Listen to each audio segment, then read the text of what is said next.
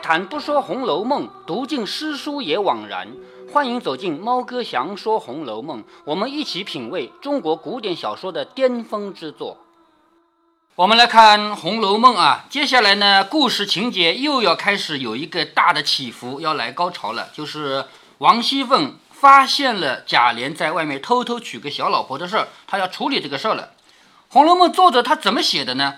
他是慢慢的带到王熙凤那里去，先写薛宝钗的丫鬟莺儿，因为一家一家去送东西嘛，送到王熙凤那里，看到她满脸的怒色，回来告诉了薛宝钗，然后我们所有读者都能够猜，猜到王熙凤是为什么事情，但是莺儿不知道。贾宝玉呢，这个时候回怡红院去找袭人，好，我们跟着贾宝玉，这个摄像机跟着贾宝玉去啊，咦，袭人不在家，那袭人又去哪儿了呢？好，接下来摄像机要去找袭人，跟着他要进王熙凤那里去了。却说袭人因宝玉出门，宝玉出门哪去了？就是到林黛玉那边去了嘛。因宝玉出门，自己做了一会儿活计，忽然想起凤姐儿身上不好，这几天也没有过去看看。况且贾琏出门，好，这里有句话说贾琏出门，这是贾琏第二次去平安州了。况且贾琏出门，正好大家说话，便告诉晴雯说。好生在屋里，别都出去了，叫宝玉回来抓不着人。就是我是要去王熙凤那边的，你们不要都跑了啊！万万一宝玉回来的话，要人服侍的。好，听到这个话，晴雯会怎么回答啊？晴雯按照她的个性，晴雯的个性，她就是这种比较高傲、比较孤芳自赏的嘛。她就说：“哎呦，这个屋里就你一个人记挂着他，是不是啊？我们都是白混饭吃的。”袭人笑着也不答话，就走了。刚来到沁芳桥畔，那时正是夏末秋初，池中莲藕新残相见。池中那个荷花啊，有的荷花还是嫩嫩的，有的荷花已经败落了嘛。秋天要到了嘛，所以这个莲藕有新的有破的，叫新残相见。红绿离披，就是有红有绿，红的应该是荷花啊，花有点红。袭人走着沿堤看完了一回。好，慢慢吞吞的。我前面就跟你说过啊，作者他有意放慢脚步来写嘛。行人一边走还要看看风景，猛然抬头看到那边葡萄架下面有一个人拿着掸子在那里掸什么呢？你说我们家里要打扫卫生啊，拿个掸子打打天花板啊什么的，有有蜘蛛网。咱们家这个还好啊，没有蜘蛛网。乡下因为不怎么高嘛，而且门窗又多，所以家里全是蜘蛛网。每到过年，像每到腊月里的话，都要把这个打打光。嗯过年总要干净一点，是不是？所以在葡萄架下面拿着掸子打什么东西啊？有什么好奇怪啊？是不是？走到跟前，却是老祝妈，她是承包了葡萄的啊。那老婆子看见袭人，便笑嘻嘻的迎上来，说：“姑娘怎么今天得功夫出来逛逛？”袭人说：“可不是，我要到林二奶奶家瞧瞧去。你在这里做什么呢？”那婆子说：“我正在赶蜜蜂呢。今年三府里雨水少，这果子上都有虫子，把果子吃的。”巴黎流星的掉下下来，好，它这个葡萄啊上面有蜜蜂，有虫子喜欢吃，甜的嘛。结果它一吃，蜜蜂吃果实吗？啊，我估计蜜蜂是不吃的，是不是？但是他们也搞不清，反正有虫子吃，什么虫子也不知道。说这个果子有虫子吃，那吃了坏了以后，那这个就不能拿来给人吃，特别是你给贾母啊、王夫人肯定是不行了，是不是啊？他说：“姑娘还不知道呢，这个马蜂最可恶，一嘟噜上咬破两三个。好，一嘟噜，什么叫一嘟噜啊？我们现在个方言还是这么说的，就是一串葡萄叫一嘟噜啊。一嘟噜上咬破两三个，那个破的水啊，滴的好的上头，就是那个咬破了以后，水流出来，流到那个没有咬的上面，是不是？滴到好的上面，连这个一嘟噜都要烂掉。姑娘你瞧，咱们说话的空啊没赶，又落上了许多。好，袭人要给他出主意了。”你说这个怎么办法可以防止虫子去咬葡萄？什么？你怎么会不知道呢？我们经常出去采摘的，采来的葡萄是什么模样的？是不是用纸包？哎，对，套一个袋子嘛。那个时候纸还是比较贵的，而且而且纸没有我们现在的产量啊。用布知道吗？布反而便宜啊。当时布比纸便宜。对啊，纸这个东西我们现在大量生产了，我们现在纸很便宜了，是吧？好，袭人给他出主意说：“你就是不停的赶，也赶不了许多。我告诉你一个好办法啊，叫他们多做一些小的冷布口袋，一嘟噜套一个，又透风又不糟蹋。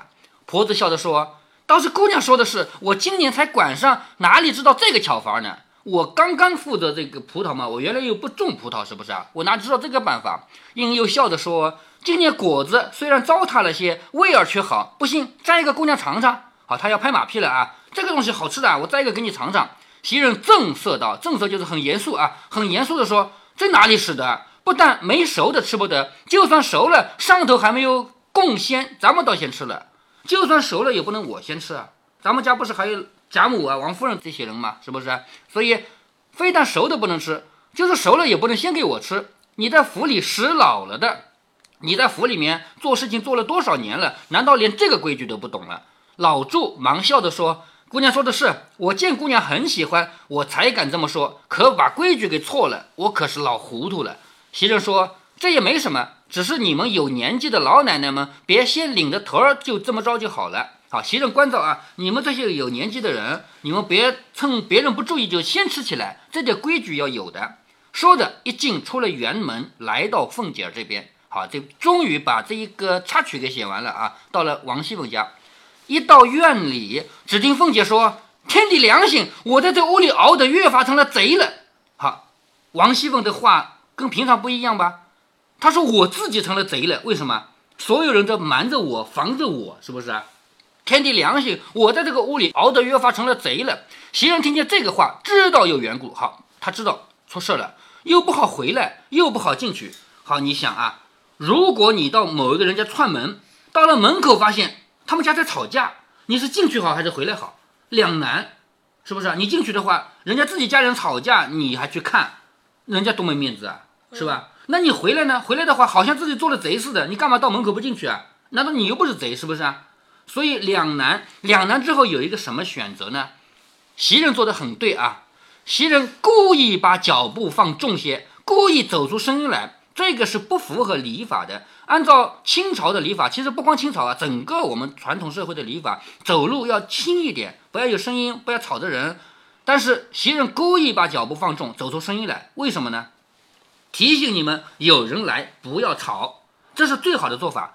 我们有的时候发现别人在那边做事情，万一那个事情被我发现了是不好，而我恰恰又真的发现了，怎么办呢？我就故意 这样一下，假装不知道，我背对着他咳咳嗽啊。弄点声音出来，然后他一看，哦，有人的，我不做了。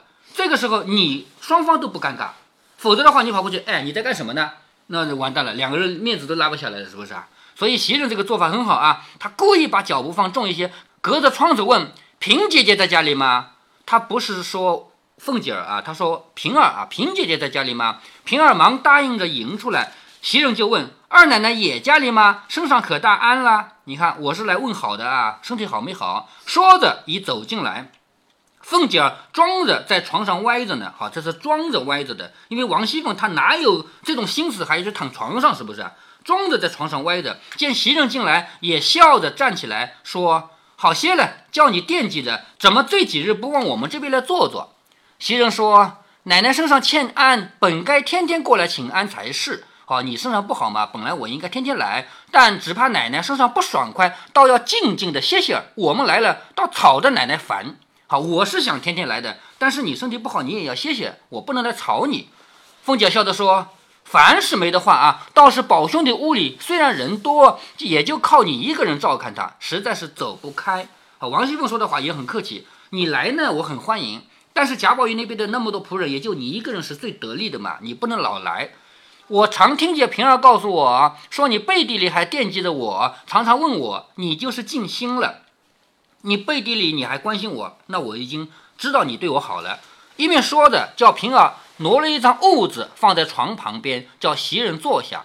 风儿端进茶来，袭人欠声说：“妹妹坐着吧。”也就是风儿端倒茶过来呢，袭人要感谢他说：“你坐着吧，你不要给我端茶。”一面说闲话，只见一个丫头子在外间屋里悄悄地和平儿说：“旺儿来了，在二门上伺候着呢。”为什么要悄悄地说呢？这个事儿不是什么大好事情，是王熙凤现在要处理他们家的突发事件，所以去把旺儿找来。但是旺儿找来的时候，恰恰袭人来了，怎么办？悄悄地告诉袭人说：“旺儿来了，在二门上候着呢。”又听见平儿也悄悄地说：“知道了，叫他先去，回来再来，别在门口站着。”平儿还是很有主意的，家里有客人，不能处理这种事情，叫他先离开，等会儿再来，而且不要站在门口，不要给别人看到。袭人知道他们有事，又说了两句话，便起身要走。好，这是袭人做的很到位的地方啊。明知人家有事，你不要老在这儿，在这儿人家又不好意思赶你走，是不是啊？好，他就说了几句话就走。凤姐说：“闲来坐坐，说说话，我倒开心。”啊，这个客气话还是要说的嘛。经常来啊，来坐坐啊。因命平儿说：“送送你妹妹。”平儿答应着送出来，只见两三个小丫头子都在那里屏声息气，齐齐的伺候着。好。平常王熙凤门口肯定也有几个丫头子屏声息气的伺候，但是平常也不说。这次专门提，其实是要告诉你一个很严重的事情，一个氛围。袭人不知何事，便自去了。袭人感觉到他们家出事了，但是不知道是什么事儿。好，接下来就我们看王熙凤家里啊，却说平儿送出袭人回来回说。旺儿才来了，因袭人在这里，我叫他先到外头等等。是这会子还立即叫他呢，还是等着秦奶奶的示下？旺儿来了，我是现在叫他来，还是继续等下去呢？凤姐说：“叫他来。”这里凤姐一定是很生气、很愤怒的嘛，叫他来。平儿忙叫小丫头去传旺儿来。这里凤姐又问平儿说：“你到底是怎么听见说的？”好，这个事情只是知道一丁点儿，还不知道全面嘛，就问平儿：“你到底是怎么听见说的？”平儿说：“就是那头里的小丫头子的话。”好，平儿自己呢也是转述的，转述了一个小丫头的话。她说：“就是那个小丫头说啊，在二门听见外头有两个小厮在聊天，说这个新二奶奶比咱们旧二奶奶还俊，脾气还好。就是新的二奶奶比旧的二奶奶长得也好看，脾气也好。不知道是旺儿呢还是谁吆喝了两个一顿，说什么新二奶奶、旧二奶奶的，还不快悄悄的叫里头知道了，把你舌头还割了呢。”好，通过这句话，你告诉我，旺儿知不知道贾琏偷娶了尤二姐？知道，肯定知道的，是不是？要不然他不会这样说，说什么新二奶奶、旧二奶奶，还不悄悄的说，万一让里头知道了，把舌头还割了你的呢，是不是？所以旺儿是知道的。平儿正说的，只见一个小丫头进来回说，旺儿在外头伺候着呢。凤姐儿听了，冷笑一声说：“叫他进来。”旺儿在这么多仆人里面属于贾琏派的还是王熙凤派的？你知道吗？贾琏派，因为他呃只知道新二奶奶是。其实旺儿是王熙凤派的，不是贾琏派的。星儿是贾琏派的，但是旺儿为什么没有直接进来汇报呢？他不敢，这个事儿太大了，能拖一天是一天，知道吗？嗯。旺儿他明确是王熙凤派的，我们看下去就知道了啊。好，叫他进来。那丫头说：“奶奶叫呢。”旺儿连忙答应着进来。旺儿请了安，在外间门口垂手侍立。凤姐说：“你过来，我问你话。”旺儿才走到里面门旁边站着。凤姐说：“你二爷在外头弄了个人，你知不知道？”旺儿又打着签儿回道：“打签子是清朝的一种请安啊，就是一个腿往下蹲立，这个手往下这样。我们电视电影里看的很多啊。打了签，请了安，说。”奴才天天在二门上听差事，如何能知道二爷在外头的事呢？我天天在二门啊，我又不到外面去，我怎么知道二爷在外头的事呢？凤姐就冷笑着说：“哼，你自然不知道。你要知道，你怎么拦人家的话呢？你要是知道二爷在外面偷偷娶了个人，你怎么会拦那两个小厮说话，是吧？好，这个话是反话吧？是不是？明显你是知道的，你没汇报给我啊。说你自然不知道，你要知道，你怎么会拦着别人说话呢？”旺儿听见这个话，知道刚才的话已经走了。风了，料瞒不过去，便又跪着回。好，刚才他没有跪下来，因为旺儿是有年纪的人，他比王熙凤大多了，他的小孩都十几岁了。嘛，所以他原来他不用跪下来，现在一看不行了，赶紧跪下来说：“奴才实在不知道，就是头里星儿和喜儿两个人在那里胡说，奴才吆喝了。他们两句，那种深情敌理，奴才不知道，不敢妄回。好，我不敢随便说，求奶奶问星儿。”他是常跟着二爷出门的。凤姐听了，吓死里呸了一口，骂道：“你们这一起没良心的混账王八崽子，都是一条藤，打量我不知道呢。先去给我把姓那个王八崽子给我叫来。这个王八和王八是一回事啊，就是古代不是古代啊，以前有音没有字，这种口语的东西一直没有人写嘛。你也不许走，问明白了他回来再问你。好，好，好，这才是我使出来的好人呢。”我使出来的人就是我用的人，这才是我用的好的人呢！居然瞒着我，是不是？那旺儿只得连声答应几个事，磕了个头，爬起来去叫星儿。且说星儿在账房里和小厮们玩呢，听见二奶奶叫，先吓了一跳，再也想不到是这个事情发作了，连忙跟着旺儿进来。旺儿先进去回说星儿来了，凤姐厉声说叫他。凤姐这里是厉声说叫他，是不是很凶的那种声音啊？是吧？叫他进来。那星儿听见这个声音，早就没了主意了。平常说话也不会这么凶嘛，是不是？只得炸着胆子，就是故意大着胆子进来。凤姐儿见了他，便说：“好小子，你和你爷办的好事，你只实说吧。好，这个是审人的一种高招。你做了什么事，自己说吧。那你怎么办？我究竟该说多少？比如说，从头到尾是一百句话，我究竟该说其中五十句还是六十句？而且我如果说五十句的话，是哪五十句？是不是？你自己叫我，你说吧。”我不知道你知道了多少，万一我少说了，你说哦，你还瞒我打，是不是？所以这是一个用人的高招。王熙凤呢，因为她是家里的主子，对仆人就这么样子啊。我们现在，比如说啊，比如说有一个人偷东西了，或者打架了，被警察抓了去，警察说你自己说有什么事说出来，不说我打。以前是这样的，现在不允许。现在我可以一句话都不说。你想问你问你的好了，我不回答。我有权不开口，然后你想要证明我打人了，你想要证明我偷东西了，你自己去调监控啊，自己去找证人啊，自己去找什么指纹啊、脚印啊，你找到多少我可以招认多少。比如说，你说我偷了这家人家的钱，有指纹的哦，我承认了；你说我偷了那家人的钱，有脚印的，我承认了。没查到的我就不说。现在是有这个权利的，古代是不允许的。古代星儿他，你敢少说一句话，打死你都可以的，是不是？好说，好小子，你和你爷办的好事啊。你只实说吧。星儿一听这个话，又看到凤姐儿气色，还有两边丫头们的光景，早就吓得软了，不觉得跪下，只是磕头。她不敢说呀，她该说多少自己都不知道，只是磕头。凤姐说：“论起这事儿来，我也听说不与你相干，但只是你不早来回我，就是你的不是了。”好，你看啊，王熙凤在收买人，这个星儿是贾琏派的，不是王熙凤派的。王熙凤想要把他收买到自己这派来。那就给你一点甜头。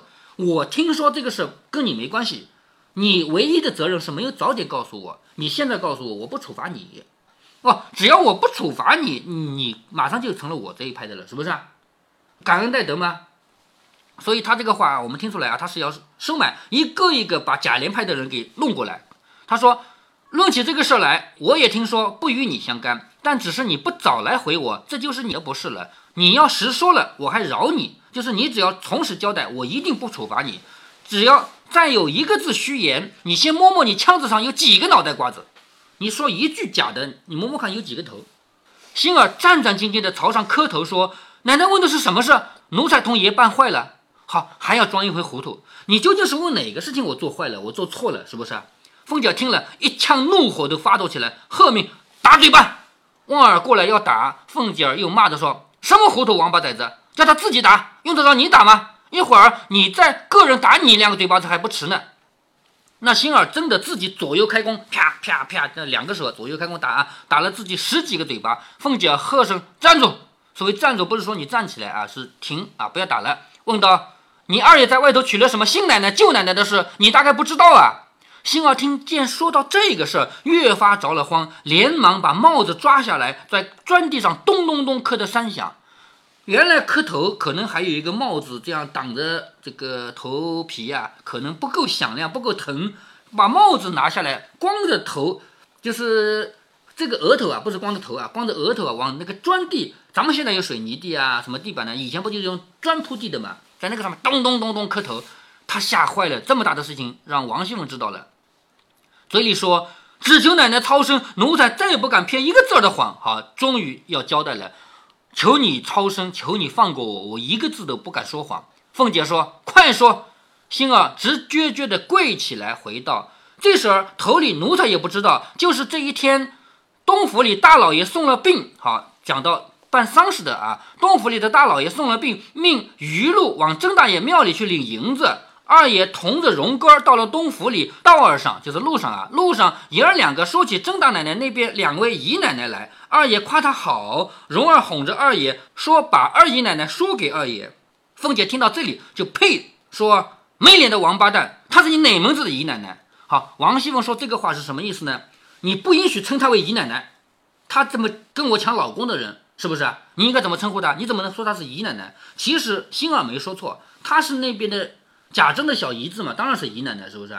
但是王熙凤恨这个人啊，所以她不允许叫她姨奶奶。她是你哪门子的姨奶奶？星儿忙又磕头说：“奴才该死。”往上看着不敢言语。凤姐说：“完了吗？怎么不说了？”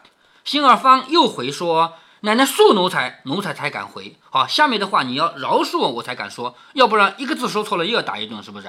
凤姐啐他说：“放你妈的屁！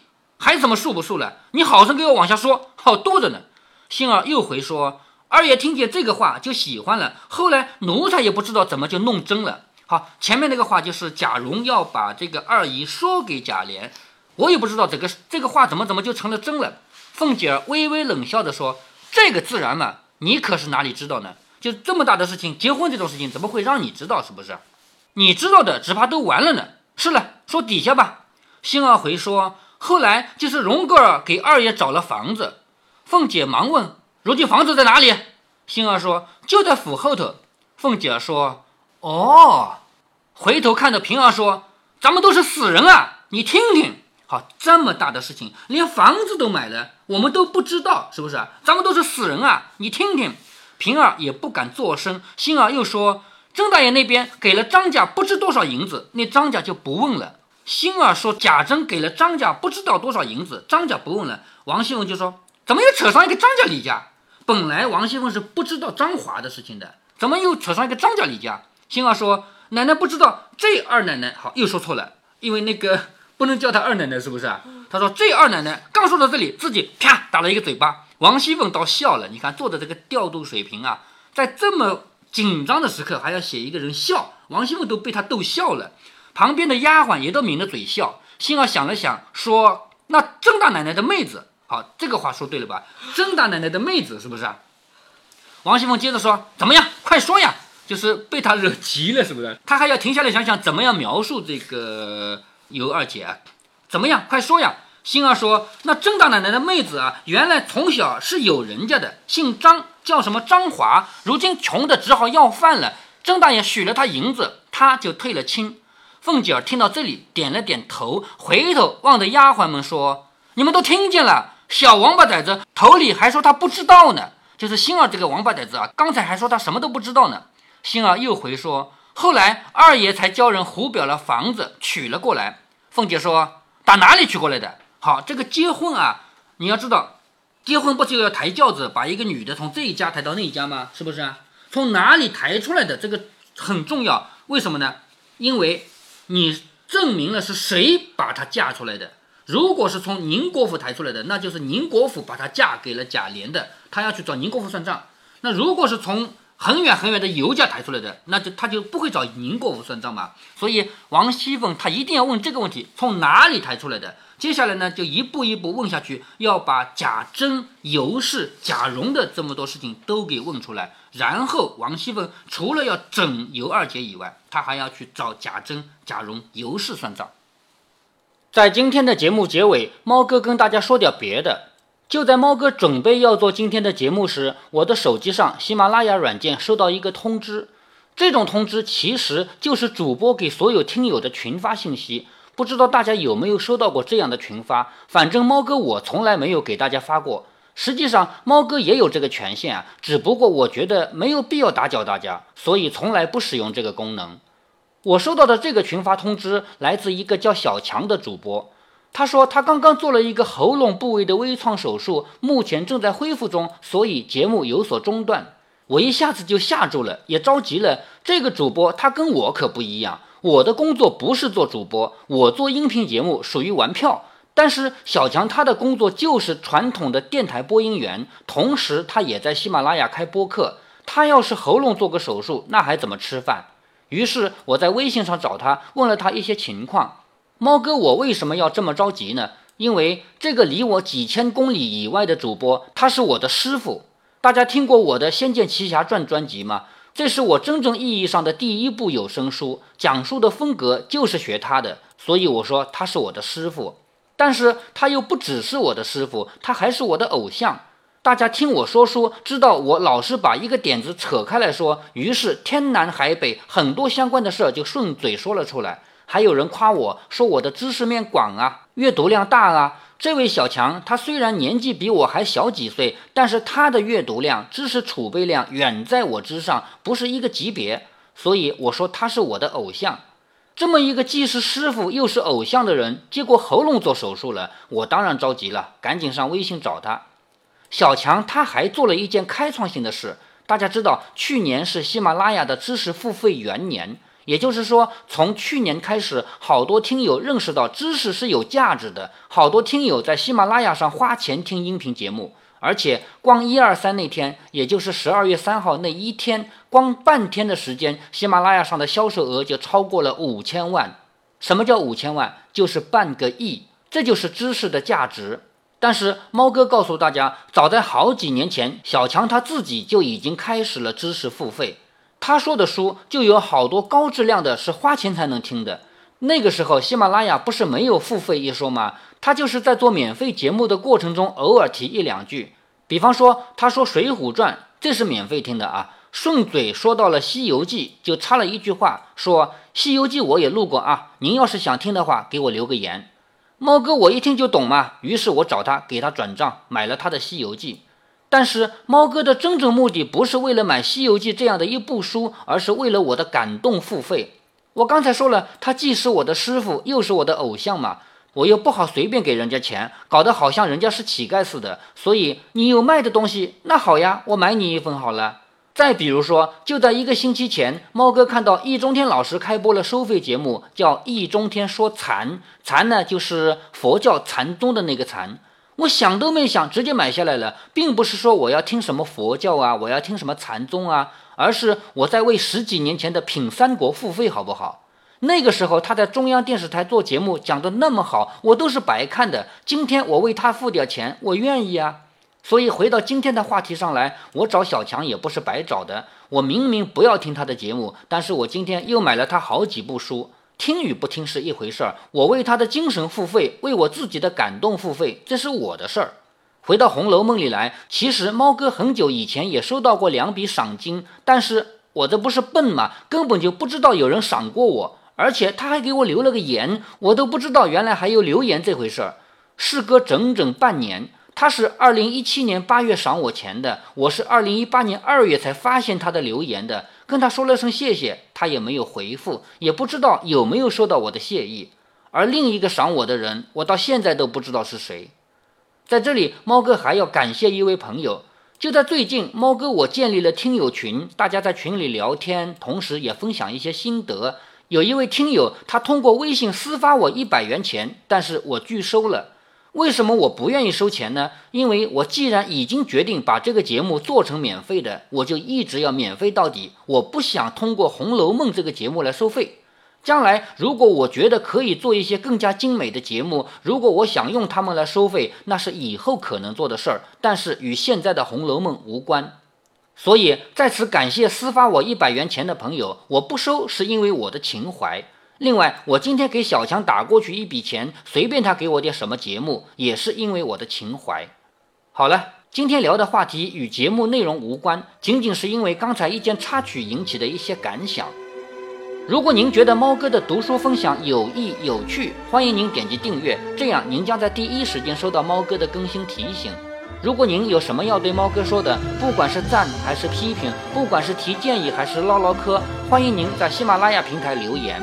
我说的是喜马拉雅平台，如果您在其他平台听到猫哥想说《红楼梦》，那是别人替我转发过去的，您在那边留言我看不见。您也可以加猫哥的公众号，四个字“猫哥在线”。您还可以加猫哥个人的 QQ 或者微信号，都是五位数三三七五幺。如果您加猫哥的微信号，猫哥会直接把您拖到听友群里。好，再见。